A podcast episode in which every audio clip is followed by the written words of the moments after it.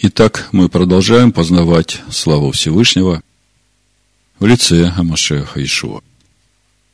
Сегодня мы начинаем четвертую книгу Маше, которая называется Бамидбар. И первая недельная глава книги также называется глава Бамидбар. И каждый раз, когда мы приступаем к изучению очередной недельной главы, мы задаем себе важный вопрос – а чему Всевышний хочет нас научить сегодня через эту недельную главу? Всевышний ведь дал свою Тору. Тора – это учение, Ор – это свет. Всевышний дал учение о свете для того, чтобы нас наполнить светом. И наполняемся мы этим светом через откровение, через то, что открывает нам Всевышний в своем слове. И ясно, что нечистому глазу он ничего не открывает.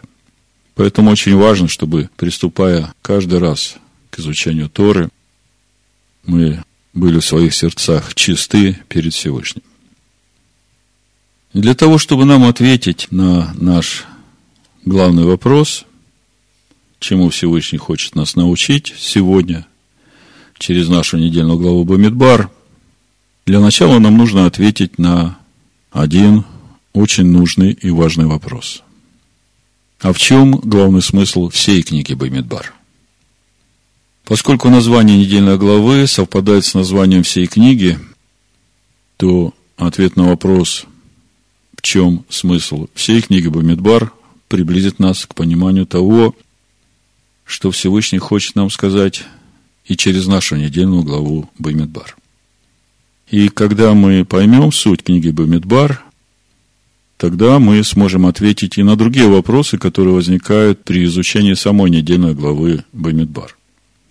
Например, вопрос, почему в этой главе исчисление сынов Левия производится отдельно от исчисления сынов Израиля. Также мы сможем понять и ответить на вопрос, почему при исчислении сынов Израиля их считают, начиная с 20 лет, а при исчислении сынов Левия их начинают считать, начиная с одного месяца. Хотя к служению они приступают только в 30 лет.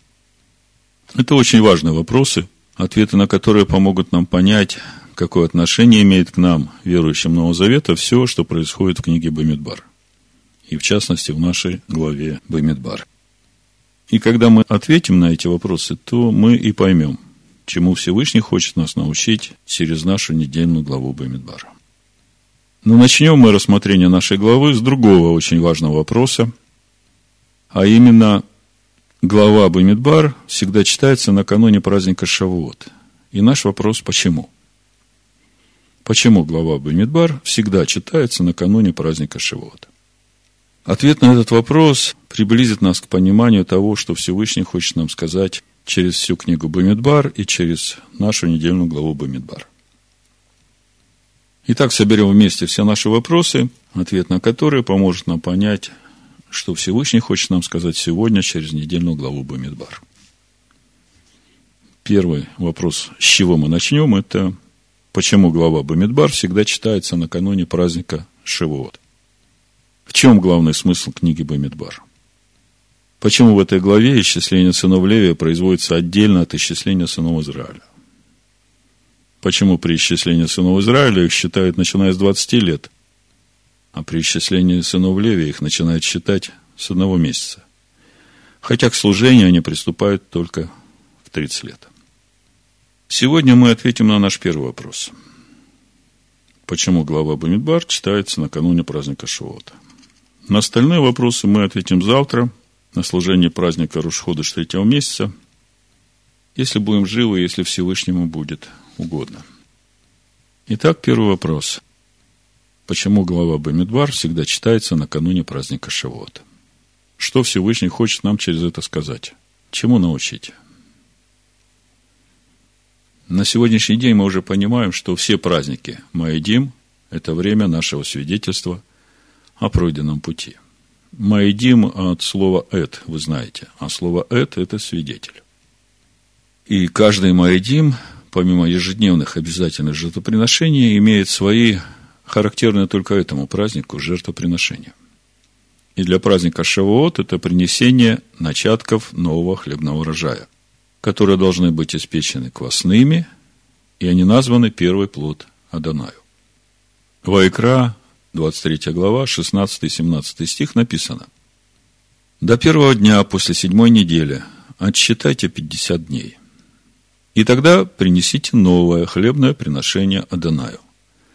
От жилищ ваших принесите два хлеба возношения, которые должны состоять из двух десятых частей эфы пшеничной муки и должны быть испечены кислые, как первый плод Адонаю. В Торе написано «Бикурим ле Адонай». Слово «бикурим» по стронгу 1061 – это первый плод, начаток плодов и еще ранняя смоква. И слово «бикурим» – это производное от слова «бехор» по стронгу 1060 – первенец, первородный, бехор. В чем суть этого приношения для нас, верующих Нового Завета? Мы об этом много говорили – Речь идет о начатках нашей новой природы, которую мы обретаем через познание Слова Всевышнего, через познание о. И то, что эти начатки новой природы нужно принести кислыми, это говорит о том, что в этой нашей новой природе еще есть много примесей нашего человеческого. Именно поэтому этой природе еще предстоит проходить путь очищения от этого квасного лето Господне благоприятное именно для этой цели. Но, как говорят мудрецы Торы, если нет принесения первых плодов, нет бикурим леоданай, то нет благословения и на весь урожай. Так вот, мудрецы, отвечая на вопрос, почему глава Бамидбар читается накануне праздника Шавуот, говорят, Шавуот для сынов Израиля – это время суда, так же, как и в Рошашана. И этот вывод они делают из текста Торы, где написано, что когда Маше вывел народ навстречу Адонаю, в то время, когда Всевышний спустился на гору Харев, то в Торе написано, что народ стал под нижней частью, под основанием горы.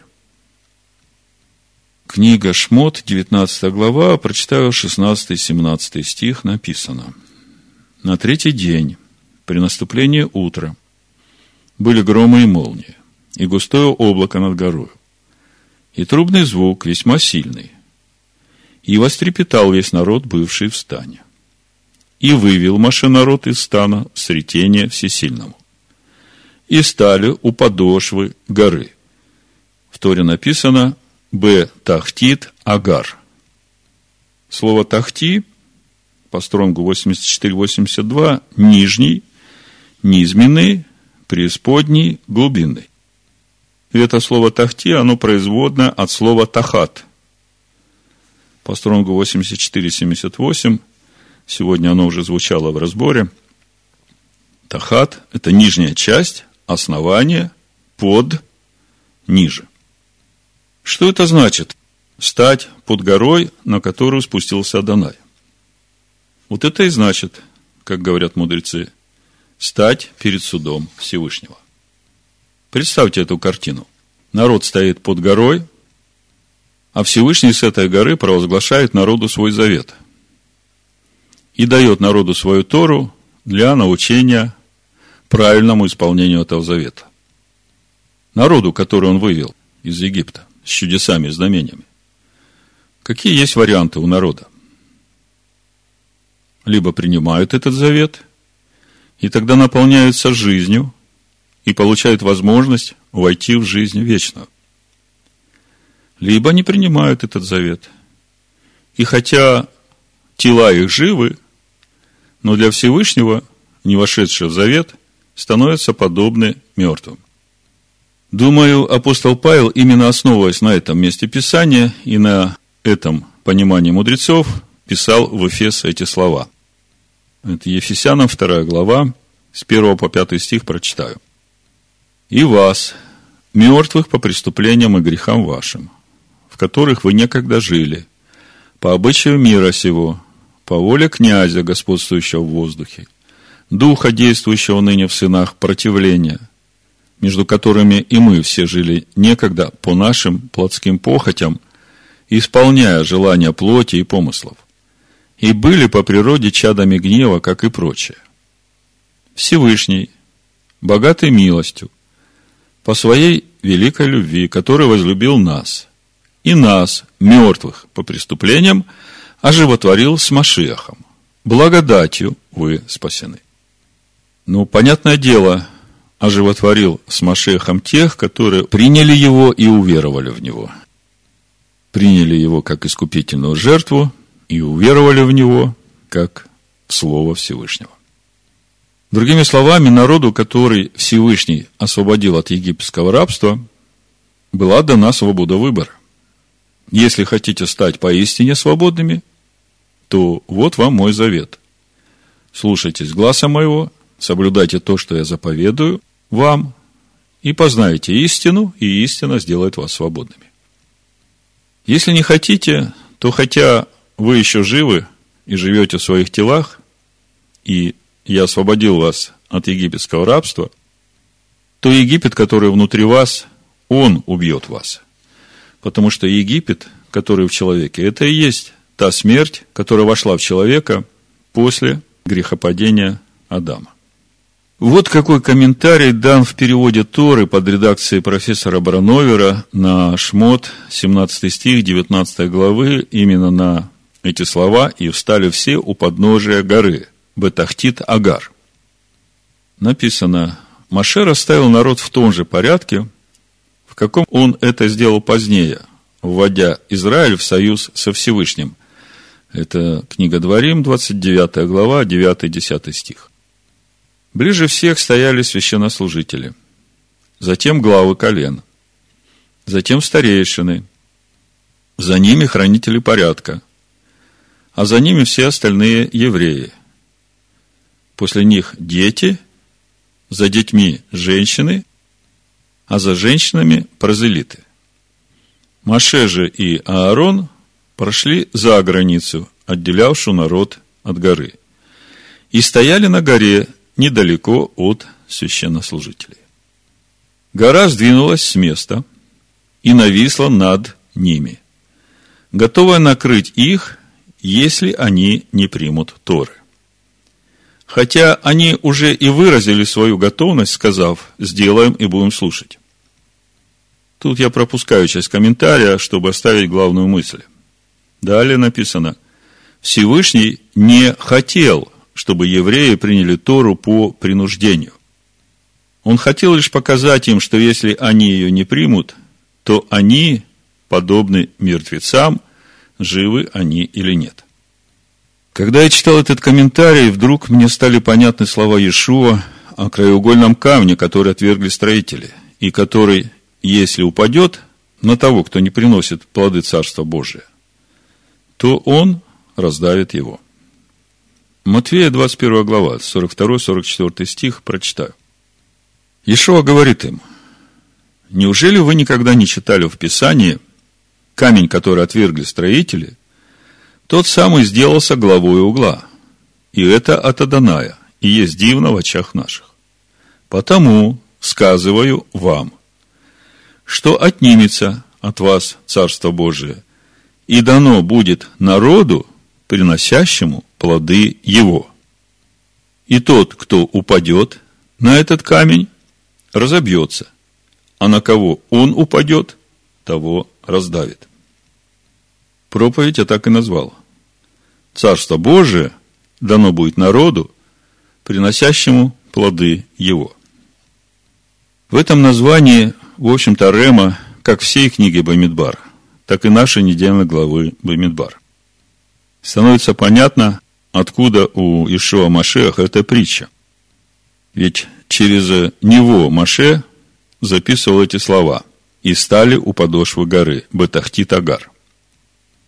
И начинаешь видеть, как эта притча связана с теми, кого Всевышний вывел из египетского рабства, и сейчас предлагает им, будучи свободными, вступить с ним в завет. а по сути подтвердить свое желание идти путем Авраама, идти к себе истинному, к лицу Всевышнего, наступая на себя и становиться непорочным. Если будут плоды Царствия Божия, то этот камень тебя не раздавит, даже если упадет на тебя. И более того, этот камень сделает тебя свободным. И наоборот, если не будет плодов Царства Божия, то когда этот камень упадет на тебя, то он тебя раздавит. В общем-то, это и есть то, что Всевышний хочет сегодня сказать нам. Мы ведь понимаем, что человек становится способным приносить плоды Царства Божия именно тогда и только тогда, когда он сам добровольно выбирает стать на этот путь. Думаю, сейчас самое время вспомнить о том, как выглядят эти плоды, и проверить себя на наличие этих плодов. В послании Ефесянам, 5 главе, 8-9 стих, апостол Павел пишет. Вы были некогда тьма, а теперь свет в Господе. Поступайте, как чада света, потому что плод Духа состоит во всякой благости, праведности и истине плод Духа во всякой благости, праведности и истине. Что такое благость? Благость – это человеколюбие, доброта, милосердие, сострадание, терпение, нелицемерная любовь. И мы знаем, что благ только Всевышний. Так Иешуа говорит богатому юноше, который пришел и спросил, господин благий, что мне делать, чтобы войти в Царство Божие? Так вот, благ только Всевышний, говорит Иешуа этому юноше. А что это значит для нас? Это говорит о том, что благость в человеке, если она в нем есть, она является свидетельством того, что Всевышний уже живет в этом человеке. Человеколюбие, доброта, милосердие, кротость, сострадание, любовь, то же самое можно сказать и о праведности Всевышнего, потому что только Всевышний праведен. Если праведность Всевышнего в нас, тогда можно увидеть этот плод Духа праведность. И об истине, которая делает нас свободными. И мы видим, что за всем этим плодом Духа стоит очень напряженный духовный труд над собой. И в послании Галатам апостол Павел детализирует этот плод Духа и говорит о том, как это приходит? Галатам 5 глава, 22-25 стих написано. Плод же духа, любовь, радость, мир, долготерпение, благость, милосердие, вера, кротость, воздержание. На таковых нет закона. Но те, которые Машеха, распяли плоть со страстями и похотями. Если мы живем духом, то по духу и поступать должны. Другими словами, для того, чтобы начать переносить плоды Царствия Божия, нужно начать распинать в себе греховную плоть с ее страстями и похотями. Если этого не будет происходить, Царство Божие отнимется от таковых и будет дано народу, который приносит такие плоды. Вы даже не представляете, насколько это важно для человека – распять в себе свою греховную плоть с ее страстями похотями, с ее любовью к этому миру, уже при этой жизни, до того момента, пока мы не уйдем из этого мира и не предстанем на суд Всевышнего. Сейчас я дам свое свидетельство о том, как Всевышний открыл мне по-новому понимание важности распятия своей греховной плоти с его страстями и похотями уже при этой жизни – до того момента, пока мы не уйдем из этого мира и не предстанем на суд Всевышнего. Мы много раз читали эти местописания, и, скажем честно, они уже в нас не вызывают вот этой свежести восприятия. Мы знаем, что плод Духа – любовь, радость, мир, долготерпение, благость, милосердие, вера, крутость, воздержание. И тем не менее, мы постоянно раздражаемся, мы постоянно обижаемся, мы постоянно на кого-то гневаемся и так далее. И тут ни о какой благости, братолюбии сострадания и милосердия речь не идет. Так вот, мое свидетельство. Наверное, вы знаете, что когда человек сидит в Шиву, это семь дней траура по ближайшим родственникам, то ему запрещено заниматься Торой. Более того, он должен сидеть большую часть времени, все эти семь дней на полу, скорбя об умершем. Так вот, если нельзя в это время заниматься Торой, то что же делать? Вот делать тоже ничего нельзя. Когда сидишь Шиву, нельзя делать никакой работы. Но еврейские мудрецы говорят, что это самое полезное время для того, чтобы изучать книгу Загар. Мое отношение к книге Загар нейтральное.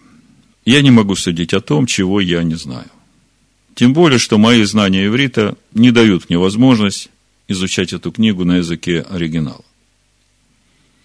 И вообще еврейские мудрецы говорят, что эту книгу можно начинать изучать, только достигнув высокого духовного уровня. Но идею эту я принял. Я понял, что у меня есть существенный пробел в познании того, что происходит с душой человека после того, как она уходит из этого мира. И мне показалось очень важным не терять напрасно время, а заняться исследованием этого вопроса, чем я и занялся. В интернете я нашел уроки Рава Кушнира о пути души после смерти. И в основе этих уроков также лежат материалы из книги Загар, ну и другие материалы, которые, как он сказал, есть в открытом доступе. И сразу скажу, что перед тем, как мне пришла эта идея начать изучать путь души после смерти, накануне мне был сон. То есть, э, в Лагбаамер, это 33-й день счета мэра, я получаю известие, что ночью мой папа ушел из этого мира, и вы понимаете мое состояние. Я очень люблю своего папу. Все, что я имею хорошего по плоти, это то, что мне дали мои родители. И вот когда я думал о том, как много папа хорошего сделал для меня, помимо того, что он всему меня учил, его главная особенность была в том, что он никогда не навязывал мне своего мнения. Он всегда предоставлял мне свободу выбора. И вместе с тем, когда я нуждался в его помощи, он всегда был рядом. Он готов был ехать э, куда и когда, в любое время, чтобы помочь мне. Так вот, сон, который был мне в следующую ночь, после того, как я получил известие о том, что мой папа ушел из этого мира. Во сне я вижу, что я собираюсь ложиться спать. И вдруг ко мне в комнату заходит красивая женщина и хочет ложиться спать со мной вместе. Я говорю, извини, не хочу тебя обидеть, ты очень красивая и хорошая, но у меня есть жена, и я с тобой не лягу. Но друзьями мы можем быть. Она уходит. Это все во сне. И после этого уходит моя жена, тоже во сне, в этом же сне. И она выглядит такой красивой и желанной, что я был очень рад видеть ее и радовался тому, что у меня такая замечательная жена. Утром, когда я рассказал этот сон супруге, она мне говорит, смотри, будь очень внимателен в том, что ты делаешь и чем занимаешься, поскольку все это очень духовная вещь. Это был второй день моей Шивы, и в тот момент я подумал, ну что может быть чистого от нечистого?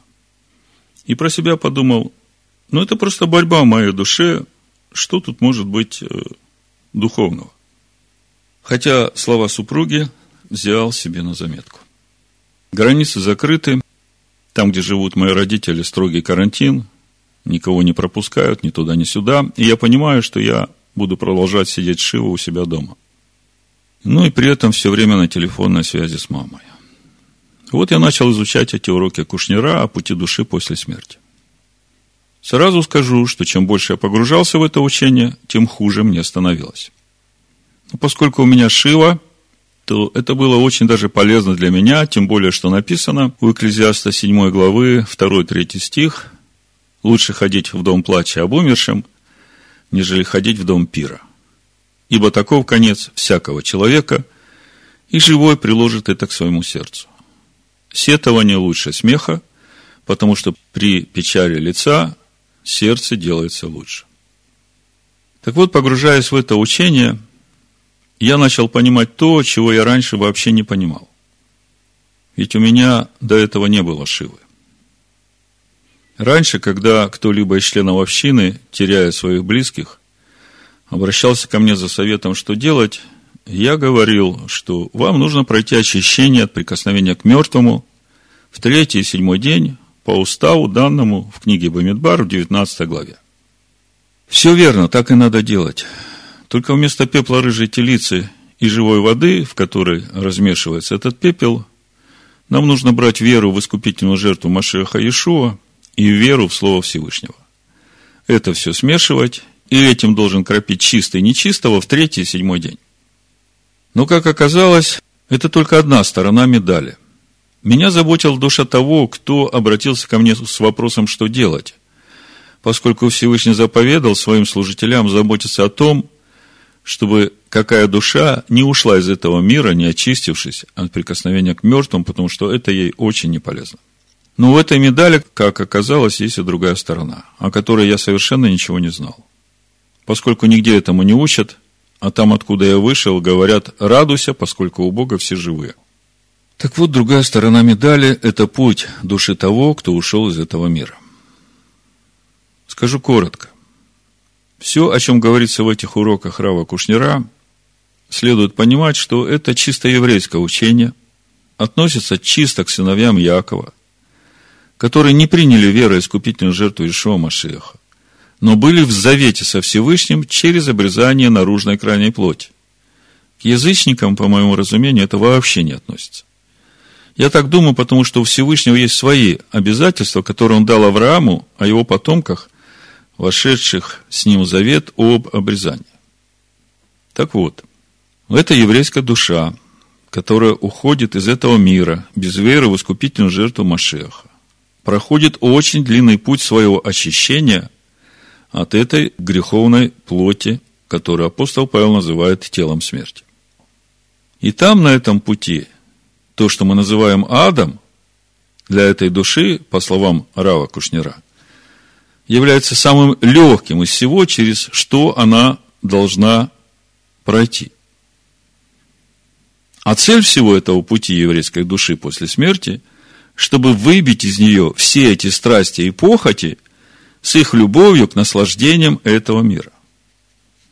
Там есть такие понятия, как хибута кевар, ремабы теле, кафакеле.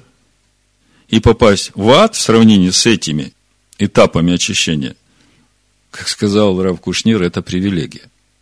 То есть многие души хотели бы сразу туда попасть.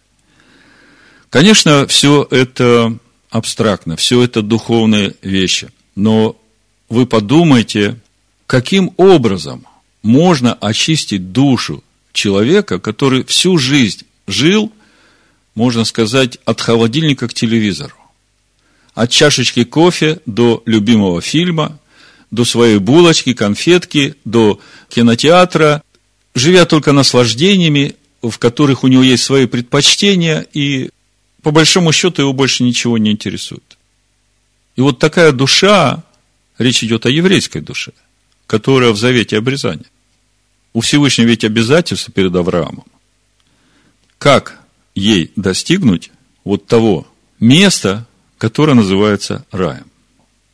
Так вот, Рав Кушнир говорит, то, что мы называем адом, для этой души является самым легким из всего, через что она должна пройти – и цель всего этого пути еврейской души после смерти, чтобы выбить из нее все эти страсти и похоти с их любовью к наслаждениям этого мира.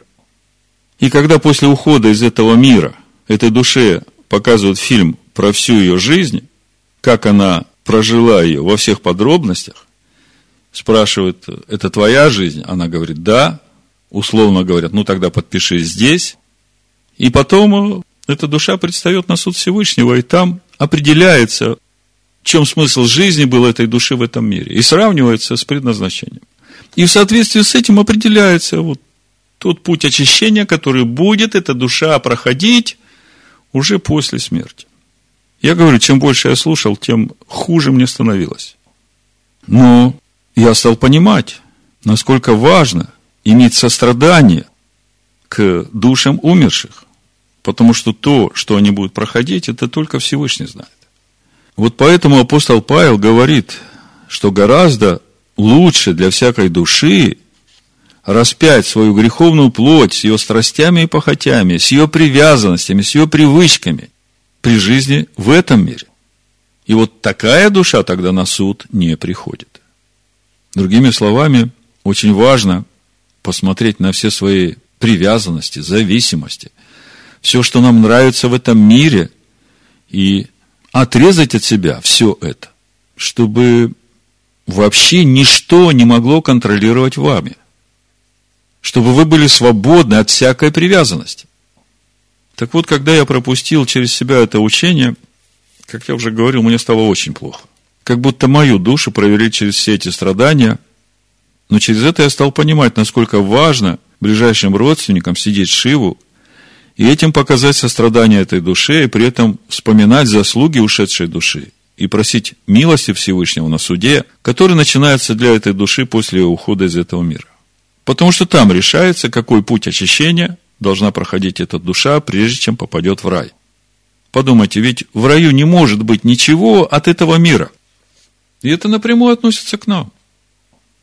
Как мы можем предстать перед Всевышним, ожидая того, что мы войдем в рай, когда в нашей душе остались вещи, которые связывают нас с этим миром. И у нас есть сейчас привилегия очиститься и освободиться от всякой зависимости, от всякой привязанности. Не будь ни к чему привязанным, чтобы ничто тебя не контролировало, чтобы ты был свободен. В общем, я не буду вдаваться в детали этого учения, потому что некоторые вещи для меня явно были неприемлемыми.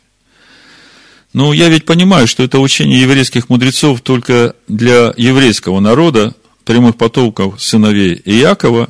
И я также понимаю, что главная цель этого учения – мотивировать простого еврея, обрезывать свое сердце от дурных качеств уже при этой жизни. Но при этом я увидел, насколько велико то, что мы имеем в Машехе Иешуа для своей души в этом мире, сейчас, в этой жизни. Вот это и есть та радость, которую я пережил в своем сне, когда увидел среди ночи, как входит ко мне моя жена, красивая и желанная. Другими словами, та душа, которая не приносит плоды Царствия Божия, когда на нее упадет краеугольный камень, то он раздавит эту душу.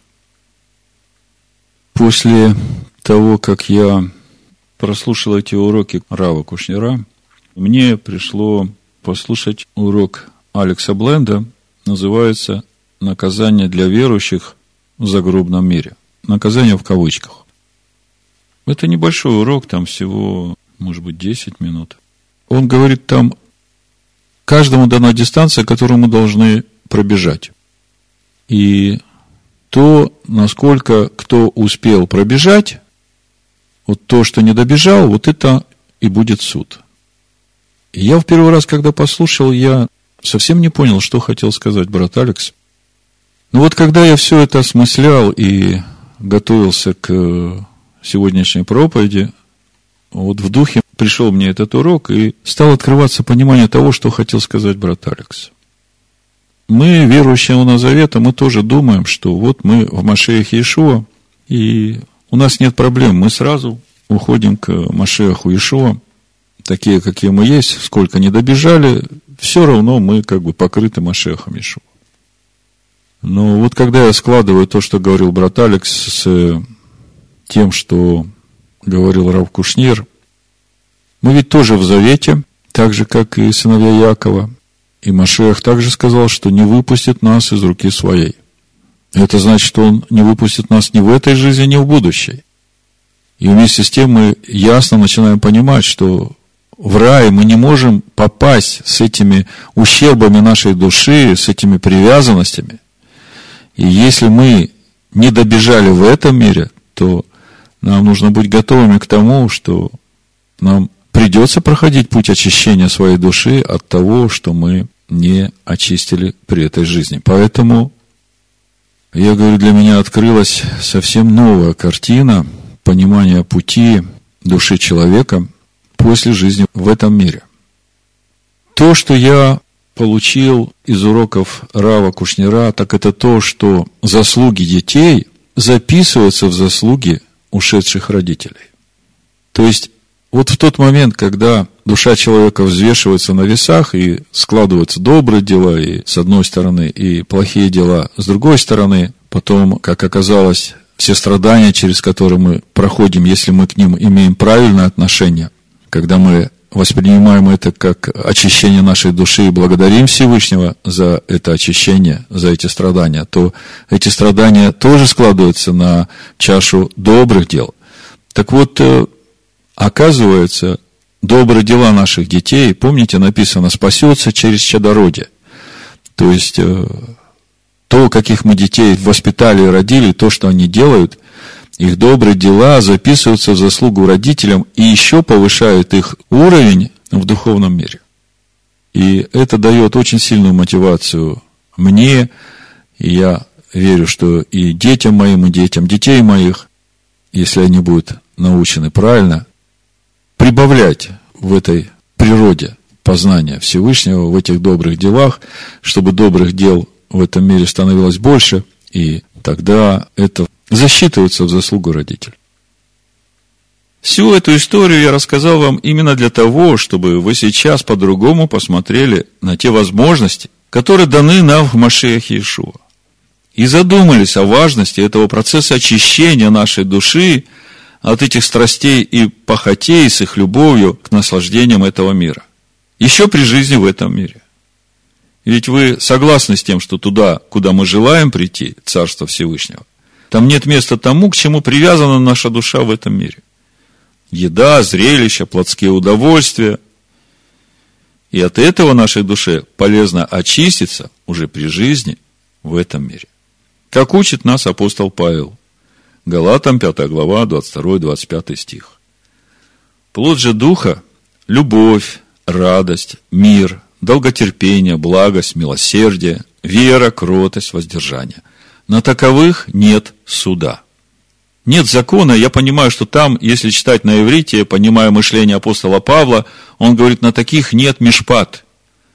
Нет законов справедливого суда, потому что те, которые Машиаха, они уже распяли плоть со страстями и похотями. Нечего судить. Если мы живем духом, то по духу и поступать должны. И как я уже говорил выше, без того, чтобы нам пребывать в Машехе Иешуа, мы не можем принести эти плоды.